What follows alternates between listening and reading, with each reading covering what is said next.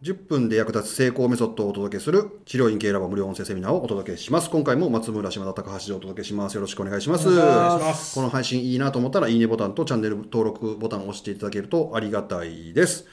うことで島田さん、はいまあ、治療院経営してて、はいはい俺はしてるわけじゃないけどねはい、儲かってる人たちが、はいまあ、次のステップというと、まあ、今まではその分院展開するとかだったんですけあど、ーかつてはそうですね、ははいい、事業モデルとしてどういう展開していくのが一番いいんでしょうもうこの日本の経済で同じビジネスモデルを拡大生産するっていうのはすごい危険ですよね、はいそれもあのいきなりステーキとかもうね広げすぎた例を見るまでもなく、その広げすぎたら問題があるんでやっぱり少しずつ違うビジネスモデル違うビジネスモデルでどんどん広げていくしかない、まあ、いわゆる業種展開をしていか、事業展開っていうのをしていかなきゃいけないっていうのがもう必須だと思いますところが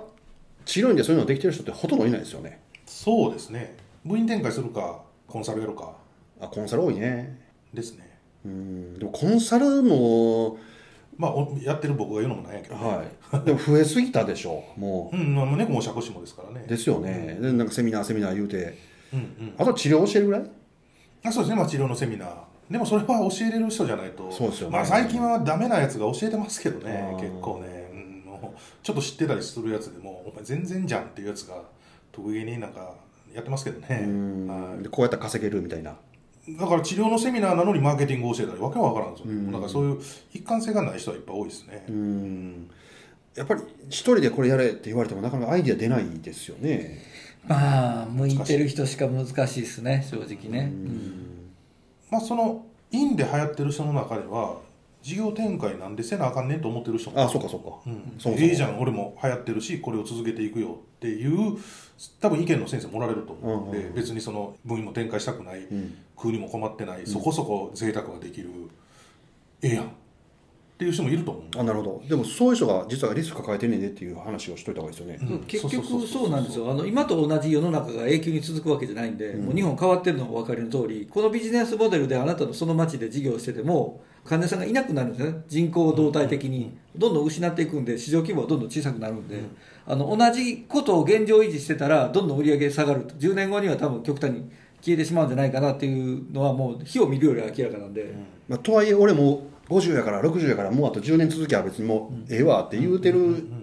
人はもうええんかなまあもう引退でいいうんまあ、ほぼゴールの人はいいと思うんですけだどから3040で今やってる人っていうのはやばいよって話もうです僕ら世代より下はね50歳の10年後って60歳なんまだで元気やこれから70歳定年ですから、んはいだから50以下はちょっとやばいよっていう認識をした方がいいってことですね、うんで面白いのが、まあ、じゃあさりとって、まあ、今回のセミナー事業でいうと20代で開業してまだ20代後半ぐらいの子がねいきなり人にものを実際偉そうに教えていいのかどうかっていう問題も出てくると思うんですよ。なのでやっぱそういうとこもバランスもそのいいのかどうかっていうのは年が下だからダメなんだっていうんじゃなくて、経験とかねその経験もそうやし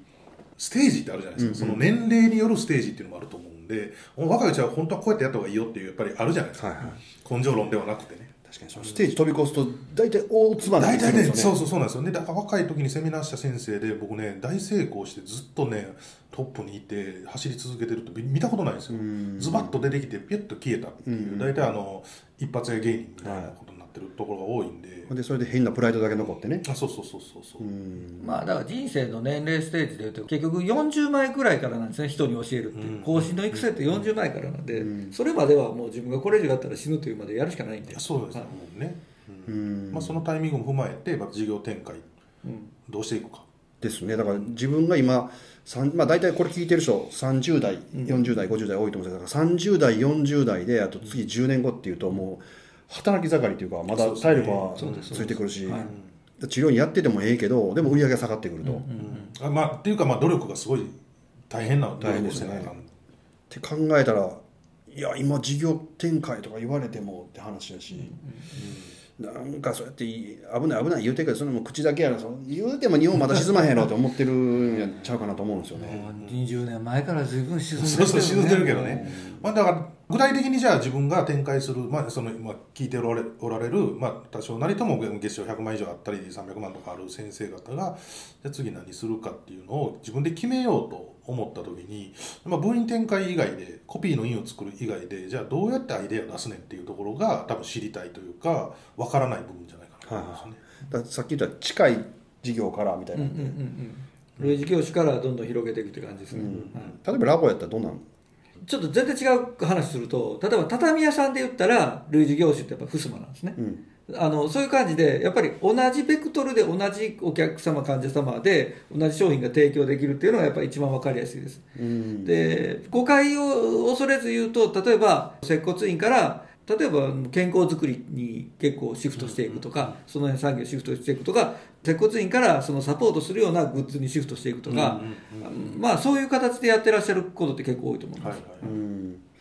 まあ、一応コンサルも一つはありやけど、まあまあじゃあ内容伴ってるのかっていう話になってくるとなかなか難しいだからでいすよきなね。りそっちへ動いて幸せかどうかはねほとんどの人は大体失敗してるんでで考え方としては僕は新しい事業者新しい客を見つけるのは一番ハードルが高いのでそうですそうです今のお客さんに別の何かを提供するとしたらっていう考え方がいいですその通りね。はいそれそれがまず第一歩です、うはいんなるほどなるほどそれを考えると、さっき言ったなんかグッズとかね、はいはい健康づくりとかっていうと、まあ、その治療院じゃない部分での何かこう,、そうですそうですものを提供してあげるっていう考え方するのは一つ、はいはいはいはいあ賢いですねそれ、うんいいと思うそうすると今のお客さんにどうですかで今のお客さん知ってる人やから一番買ってもらいやすいってそこうとですよね現実にうまくいってる人多いですもんね、うんそうですねまあラボの事例でも大体うまいこと言ってますもんねはい、だか